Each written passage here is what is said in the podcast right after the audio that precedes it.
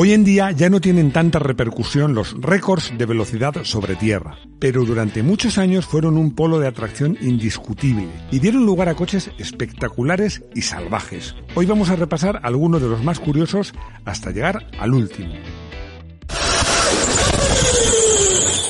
Bienvenido a Grajo Hermético. Enciérrate con nosotros.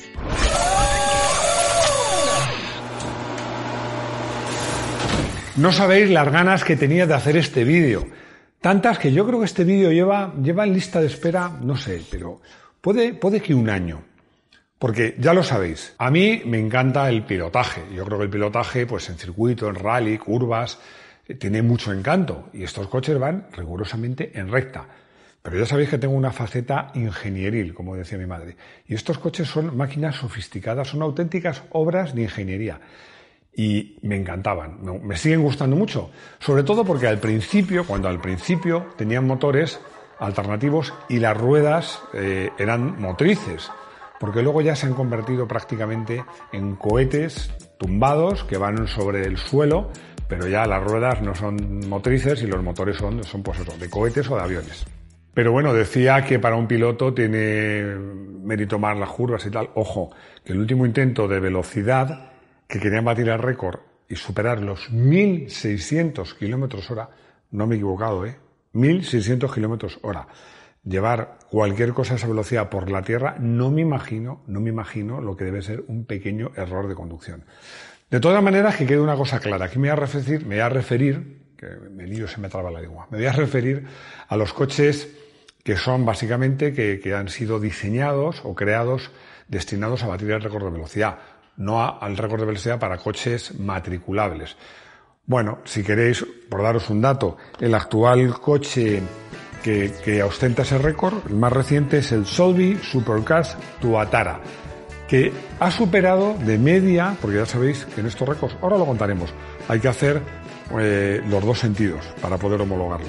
De media hizo 530, no, no, 508,73 en un sentido hizo 484 y en el otro hizo 532.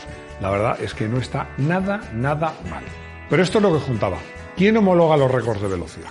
O sea, tú vas y se has hecho un récord de velocidad, pero tiene que haber alguien que te lo homologue, ¿no? Porque aquí vamos a ser serios. Yo respeto mucho el famoso libro Guinness de los récords, que ahora ya no se llama así, ahora se llama Guinness World Records, porque ya no será un libro, supongo. bueno, a lo mejor sigue siendo un libro, no lo sé. Pero bueno, esos son récords que, sí, que ellos te lo, verifican, etcétera, etcétera. Es bastante serio. Pero no, no. Yo aquí hablo de los récords oficiales que homologa, homologa la FIA. Pero claro, esto no siempre fue así. Porque cuando hubo alguien que quiso decir, bueno, yo tengo el récord de velocidad y, y pensó en que alguien se lo homologara, pues, pues, ¿qué hizo? Al final, ojo, que estamos hablando de finales del siglo XIX, o sea, ha llovido un poco desde entonces. Lo que hicieron, el, automóvil en Francia, el automóvil deportivo, el deporte automóvil, eh, donde quizás primero empezó fue en Francia, se reunieron una serie de clubes del automóvil que se pusieron de acuerdo para dictar unas normas para que esos récords fueran homologables. Las normas fueron tan acertadas que muchas de ellas permanecen, permanecen a día de hoy, ¿no? La voy a leer porque no quiero que se me olvide ninguna. La primera, lo que os decía, tiene que ser el promedio de la velocidad de dos pasadas en sentido opuesto. Que esto se hace para, para, evitar eh, el beneficio que pueda tener el viento, ¿no? Y también una ligera pendiente. Aunque también hoy día hay un límite tanto de pendiente como de peso. Tiene que haber un, un plazo máximo de 30 minutos entre las dos pasadas, aunque este plazo luego cambió la pendiente no puede ser superior a un 1%, y luego, os hablo de finales del siglo XIX, esto hoy en día se ha mejorado, la precisión del cronometraje tenía que ser de 0,01 segundos. Y luego, y lo más importante al principio, es que los coches tenían que ir propulsados por sus propias ruedas. Se han homologado multitud de récords desde que se estableció esta marca. Multitud de récords, tanto porque luego cambiaron las categorías, se han hecho muchas, también para coches de serie o matriculables, pero al principio eran coches que tenían que tener un motor, eh, bueno, al principio ni siquiera motor térmico, ahora lo veremos, pero motor convencional que movía las ruedas. Y luego esto cambió, hubo un momento que, que esto cambió y se liberalizó. No voy a contar, es imposible, imposible contar todos los coches y todos los intentos de récords que ha habido. Es imposible. He elegido los que me parecen más interesantes, por un motivo o por otro, más bonitos, más curiosos o técnicamente más destacados. Y aún así me han salido unos cuantos, que me lo dijo Rodrigo porque yo no los conté. Eran más de 10, ¿no? Son más de 10. Luego, luego veremos cuántos. Bueno, y este listado, esta ocasión, en esta ocasión, no lo he hecho ni por orden alfabético ni por orden cronológico. Lo he hecho, como podéis suponer, por orden de récord, o sea, de velocidad máxima alcanzada. Jean-Todt Duc. 63,150 kilómetros por hora. Os puedo contar, como curiosidad, que los primeros récords de velocidad para el automóvil se consiguieron con coches eléctricos e incluso alguno de vapor, no con coches de motor alternativo. Bueno, os parecerá que 65 kilómetros pues, no es una velocidad muy allá. 63. Bueno, más. 63, 150. Bueno, no os parece una velocidad muy allá, pero claro, estamos hablando de finales del siglo XIX. En esa época, lo más rápido que había, el hombre, había ido el hombre sobre la Tierra era cuando iba montado a caballo. Se dice que un caballo muy entrenado y con un buen jinete puede llegar incluso superar los 50 km por hora. Pero bueno, no todo el mundo era un buen jinete ni tenía un buen caballo. Pero en cualquier cosa, este cacharro iba claramente más rápido que ha habido nunca un hombre en un caballo y por tanto claramente más rápido que nunca ha habido el hombre sobre la Tierra. Content. Solo un año después eh, aparece este coche, es un coche que me gusta, me gusta un montón el coche, me parece, me parece súper bonito. Y además me gusta hasta el nombre, que me he atrevido a decirlo en francés, Le Jamais Content, que significa el nunca feliz. Bueno, es que este coche, que por cierto es eléctrico, fue el primero en romper la barrera mítica de los 100 kilómetros por hora, ¿no? Bueno, esto era una velocidad estratosférica en esta época, ¿no? De hecho, de hecho, este coche, hasta que llegó este coche, los demás coches no eran coches diseñados específicamente para batir el récord de velocidad. Eran bólidos, como se decía entonces, que se eh, pues, pues adaptaban al récord de velocidad. Pero este coche nació y fue diseñado para batir el récord de velocidad, porque su piloto, que era Camille Genazzi, eh, le, le, encantaba. De hecho, batió tres récords. Era un señor pelirrojo que tenía una gruesa barba pelirroja y le llamaban el Diablo Rojo. Se me olvida decir que este coche, he dicho que superó, fue el primero en superar los 100 km por hora. Su marca fue de 105,88 km por hora. Morse. 122,44 kilómetros por hora. Esta fue la velocidad que alcanzó este coche, el Morse. Le he elegido, porque había en esta época récords casi cada año, he elegido este coche por una razón, porque fue el primer coche en conseguir el récord de velocidad que tenía motor térmico. Gordon Bennett. 166,86 kilómetros por hora. Esto es más de una milla. Y es que solo cinco años después de que se batiera la mítica barrera de los 100 km por hora, ya sabéis que los ingleses, que son muy suyos, utilizan otro sistema. Y entonces ellos lo miden en millas. Para ello el mito era 100 millas. 100 millas son más o menos 160 km por hora. Este fue el primer coche en superar eh, pues las 100 millas por hora. Stanley Rocket. 205,44. Este coche, que además me gusta hasta el nombre, el Stanley Rocket, ¿no? El cohete, el cohete de Stanley sería, ¿no? Bueno, pues este coche fue el primer coche que consiguió batir la barrera de los 200 kilómetros por hora. Ojo, que estamos en el año 1906. 200 kilómetros por hora era, era mucho, mucho, mucho, mucho correr.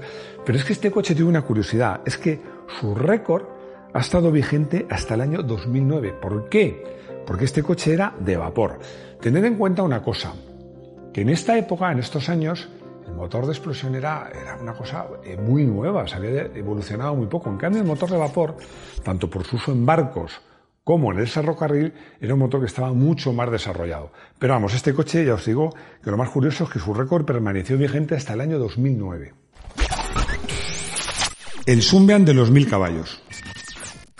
327,97 kilómetros por hora. Esto ya es una cosa seria Y aquí empezamos con los coches que a mí, a mí de verdad me encantan. Este coche que le llaman Mystery, luego le llamaron Sunbeam 1000 horsepower o 1000 horsepower y al final le llamaba a todo el mundo el coche de los 1000 caballos. A mí me parece un coche, me parece un coche espectacular. ¿Qué quieres que os diga? Un auténtico aparatazo, ¿no? Bueno, este coche nació por un pique entre dos ingleses. Uno era Henry Seagrave y otro era un tío que fue muy famoso, fue muy famoso él y luego su hijo, Malcolm Campbell, ¿no? Sir Malcolm Campbell, que, tiene nombre de salsa, ¿no? Porque una salsa Campbell, muy popular, ¿no? Pero bueno, eh, este pique nos dio, nos dio, bueno, nos dio, yo, yo ni había nacido, ¿no? Pero que dio lugar a, soy muy mayor, pero no tanto, dio lugar a, coches y a piques muy, muy, muy interesante. La verdad es que para hacer este coche, eh, que quería superar los 300 km por hora, no se andaron por las ramas, no se andaron por las ramas. Había claro, para conseguir mucha velocidad hacen falta dos cosas, dos cosas y solo dos. Muy buena aerodinámica y muchos caballos. Bueno, la aerodinámica, la que se conocía en la época, bueno, si estoy viendo este coche en las fotos, era como una barca del revés, ¿no? La verdad es que no estaba mal.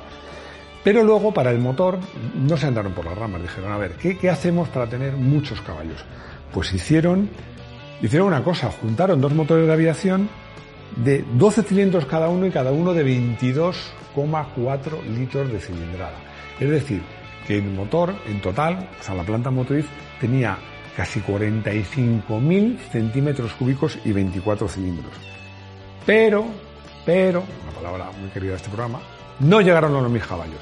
Se quedaron en el solo, con comillas, 900 caballos. Bueno, un poquito un poquito menos, pero fueron lo suficientes para conseguir, os he dicho, el primer coche que superó la barra de los 300, no es cierto, fue el primer coche en superar, superar, superar la barrera de las 200 millas por hora. Puedo contar una cosa, que uno de los problemas fueron los neumáticos, porque neumáticos, con lo que pasaba este coche y lo que corría, no hay neumáticos de la época que fueran buenos. Diseñaron unos neumáticos reforzados que aguantaban un uso de tres minutos y medio, que era lo suficiente para que el coche cogiera, cogiera velocidad, homologaran el récord, parar, cambiar las ruedas y hacerlo en el sentido contrario. Golden Arrow. 372,46 kilómetros por hora. A ver, a ver, vamos a ponernos serios. Si alguien se atreve, si alguien se atreve a decir que este coche no es espectacular y es precioso, se va a tener que ver las caras conmigo. Bueno, la verdad es que, bromas aparte, bueno, bromas sí, no tan broma, ¿eh? no tan broma. Superar el coche de los mil caballos no era, no era tarea fácil, ¿no? Porque, claro, hay una cosa que a estas alturas del vídeo no os he contado y es un pequeño detalle, también aquí con comillas, un pequeño detalle es que mucha gente se mataba intentando superar estos récords. Esto de hacer récord de velocidad sobre tierra y sobre agua y sobre aire en general, superar récord de velocidad era un deporte bastante peligroso. ¿no? Bueno, el Golden Arrow, eh, la flecha de oro o dorada, como queráis llamarlo, pues eh, quería superar el coche de 2.000 caballos. Y para eso optó por una vía. No tanto superar la impotencia que le superaba, sino sobre todo, y lo más importante, superarle en aerodinámica. La verdad es que este coche eh, tenía solo, solo, claro, motor de 12 cilindros en W que daba 925 caballos. Pero eh, la, aerodinámica estaba muy afinada y este coche consiguió batir el récord, gracias a lo cual Sir Henry Seagrave fue nombrado caballero. La pena es que les pudo saborear su título apenas un año porque dejó los récords de velocidad en coche sobre tierra, se pasó los récords de velocidad náuticos y en un intento de superarlo pues acabó muy mal. Hay cosas que contamos fuera de cámara que luego digo, esto mola contarlo, porque me comentaba Rodrigo que el accidente náutico, que no me acuerdo del lago, eso no me acuerdo, pero sí sé que, que no apareció el cadáver, no apareció el cadáver, no lo encontraron, pero lo encontraron muchos años después, en el 2000 y pico, lo encontraron ya, como decíamos, con una tecnología mucho más desarrollada, consiguieron encontrar el cadáver del caballero Sir Henry Seagrave. Bluebeard 484,60 kilómetros hora. He hecho un redondeo porque ya en esta época los, a partir de coma hay tres cifras, no dos, pero para hacerlo todo igual lo he redondeado a dos cifras. Bueno, total, cuando hablamos de 484,60, si es 484,599 pues 484,599 tampoco, tampoco pasa nada, ¿no? Bueno, pero lo importante, que el señor Malcolm Campbell acabó y, la generación, la saga, que fue muy larga, muy prolífica de los Bluebird, se acabaron, se acabaron convirtiendo en los reyes de la velocidad. ¿no? Estos fueron los primeros en superar las 300 millas por hora. Eh, y, y, además, estos ya casi siempre utilizaban el lago salado de Bonneville, que según he oído, y según pone en Wikipedia, es la llanura más, eh, más llana, valga la redundancia, o sea, más perfecta y más extensa del planeta. ¿no? El motor, bueno, eh, tenía un motor relativamente sencillo, un V12 de nada menos que 40.000 centímetros cúbicos. Yo me hubiera encantado oír cómo sonaba ese motor. Spirit of America. 655,72. Como he perdido el soporte tan majo que me regaló Rodrigo para el guion, Estoy por aquí doblándolo por mil sitios. Bueno, ¿qué es lo importante de este coche? Para mí. Bueno, por aquí ya mm, vale todo. Vale todo. O sea, este coche, para empezar, en un principio no lo homologaron el récord. ¿Por qué? Bueno, para empezar, llamarle coche tenía tres ruedas, tenía solo tres ruedas. Y luego además, esas ruedas no eran tractoras. Frenaba sobre todo con paracaídas, frenos aerodinámicos y finalmente con las ruedas. Y eh, la delantera era directriz, pero vamos, por supuesto no eran motrices, eran muy finitas, metálicas. El coche, como os digo, era un cohete tumbado. ¿no? Pero bueno, al final, eh, hablando en idioma sencillo, llano y entendible, la FIA decidió que valía todo y este récord fue homologado y así fue como llegamos a nuestros días y a los récords que hay vigentes en la actualidad. Bluebird CN7. 648,73. Bueno, os he dicho que iba a poner estos coches por orden de velocidad y en este caso no lo he hecho así. Eh, este es un poco más lento, pero es que este coche tenía dos peculiaridades. Bueno, una, no, el coche, el, proyecto. Una, que era Campbell, pero ya no era el padre, sino el hijo, que era eh, eh, Donald. Que Donald Campbell, además, es el único hombre de la Tierra que ha conseguido reunir a la vez el récord de velocidad sobre tierra y sobre agua. Y luego otra peculiaridad de este coche es que este coche, un coche mítico, desde luego, y, muy bonito, a mi modo de ver, pues era de turbina, pero no, era un cohete, era una turbina de aviación, pero sí tenía las ruedas tractoras. O sea, no, era un cohete puesto sobre una rueda, sino que las ruedas eran las que, las que movían el coche, ¿no? Este coche tiene una historia muy divertida, porque no se fueron a hacer el récord a Bonneville, se fueron al lago Eire. Y para celebrar que, el coche, bueno, el éxito de, la operación, pues cogieron, cogieron el coche, esto no es broma, y se fueron, se lo llevaron a la capital, Adelaida, y se dieron una vuelta por las calles.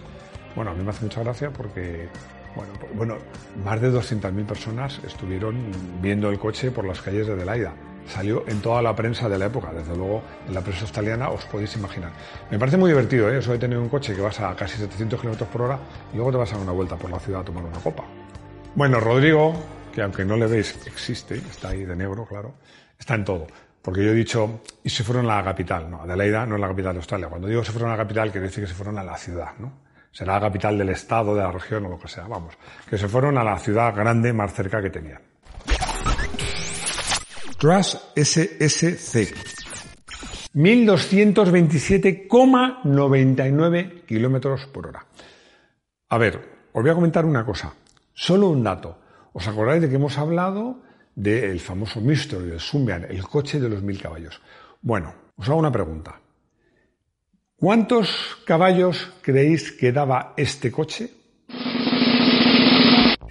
Pues daba nada menos que 110.000 caballos, que eran fruto de dos turbinas de aviación, como las que usaba uno de los aviones que más me gustan, por cierto, el Phantom, y bueno, que era, una pasada. Este es el récord que actualmente está vigente, que lo consiguió Andy Green, Andy el Verde, y que además tiene otra característica, que es el primer, el primer vehículo terrestre que rompió la barrera del sonido. Consiguió exactamente Mach 1,016, como os digo, más rápido que el sonido. Después de esto ha habido otros intentos, con mayor o menor fortuna, algunos no homologados, ¿no? Porque, por ejemplo, hay unos británicos Por cierto, muchos de estos cazarrécords son, son británicos, no sé qué prisa tienen para tomar el té de las 5, que, que quieren superar los 1.600 kilómetros por hora. Pero bueno, yo este vídeo me apetecía hacerlo porque hay coches como el Sunbeam de los 1000 caballos, el Golden Arrow, los distintos Bluebird, el, el Nunca Feliz, me parecen coches que merecía la pena, seguro que algunos ya lo conocéis, pero si no, merecía la pena que los conocierais. Llegamos al coche del día y claro, hay, seguro que alguno ya os habéis dado cuenta. No he probado ninguno de estos coches. me gustaría probar cualquiera, hasta el que hizo el récord de 65 km por hora. Pero bueno, pero he elegido para coche del día el, el coche que recuerdo claramente con que fue la primera vez que superé la barrera de los 200 km por hora. Perdón, de los 250. La de 200 la había superado mucho antes, luego superé la de 300 y, y, y no llega a 350 por muy poquito. Pero vamos, la primera vez que superé los 250 fue eh, probando, haciendo las prestaciones de un Porsche 928 S4. Y bueno, la verdad es que eso, si tengo que ser sincero, eh, por la autopista que íbamos y que no había tráfico y la hora que era, no tenía, no, no tenía impresión de ir especialmente rápido. Y es que, como os digo, hay veces que he ido por la moto de enduro por un camino, un sendero a 60 que me ha dado más sensación de velocidad. La velocidad, sin duda, es relativa. Llegamos a nuestra afamada sección de consultorio, donde Pepe Racing me pregunta que por qué en Alemania la velocidad es libre y, y por qué aquí pues, no podemos más de 120. Bueno, eh, no sé qué decirte.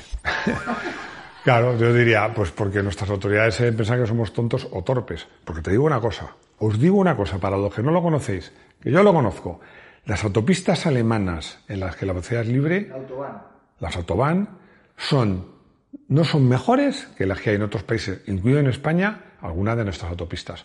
Lo que pasa es que allí, pues ir rápido no, está demonizado, ¿no? Se puede ir rápido cuando se puede. Yo desde luego creo que es que el gobierno alemán tiene mucha más sensibilidad a estos temas y sobre todo toda la población alemana tiene mucha más cultura automovilística. La verdad es que he traído esta pregunta que me he estado riendo un, un buen rato.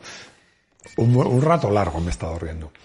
Y tanto es así que por respeto a quien la ha hecho, pues no voy a decir el nombre, le vamos a llamar Mr. X. Yo no he puesto X le vamos a llamar Mr. X. Y me dice si creo que alguna vez va a haber algún coche que supere la velocidad de la luz. Bueno, ya te lo digo yo, sin riesgo ni temor a equivocarme, que no lo va a haber nunca. Yo creo, Mr. X, que tú te has hecho un pequeño lío. Querrías decir la velocidad de, del sonido, no de la luz. Porque no sé si sabes una cosa eso todos lo sabéis, la velocidad de la luz se estima en 300.000 kilómetros por segundo. Eso es más de un millón de kilómetros por hora. Bueno, está claro que, como os digo, sin temor a equivocarme, tengo claro que nunca habrá un coche que supere la velocidad de la luz. Llegamos al final de nuestro vídeo, que espero que os guste, porque como os digo, tenía este, este vídeo que no sabía hacerlo, ¿no? Porque no sabía si os iba a interesar. A mí me parece un vídeo interesante, a ver si os ha parecido a vosotros también interesante y si os gusta. Y ya sabéis cuál es el final de todos los vídeos. Que por favor, hacernos comentarios, dar al like, eh, estamos en redes sociales, tenemos los proyectos de los lunes. Pero también os quería decir una cosa. Hoy, eh, hoy grabamos los miércoles, el miércoles no me acuerdo ni el día de la semana. Es, eh, ¿Qué día de la semana es? Bueno, da igual. ¿Miércoles? O sea, no, del mes. ¿Cómo? ¿Qué día del mes? ¿9 es o qué es? Hoy es 9. 9. 9 de mayo. Hoy 9 de mayo. No, de junio, hombre. Eso de junio. Dios, Si es que como no hago más que currar. Hoy, 9 de junio, eh, vamos a empezar a hacer vídeos de motos, pero los vídeos de motos los podréis ver en el garaje de Moto 1 Pro. Ya sabéis que hay una revista y una web que se llama Moto 1 Pro y un canal, y ahí, semanas alternas, podréis ver vídeos de motos. Que no quiere decir que aquí no hagamos vídeos de motos, pero para los que me pedíais vídeos de motos, ya sabéis, una semana sí y otra no, en el garaje de Moto 1 Pro. Y nada más, pues que espero que os haya gustado y espero veros de nuevo y muy pronto en nuestro garaje hermético. Hasta pronto.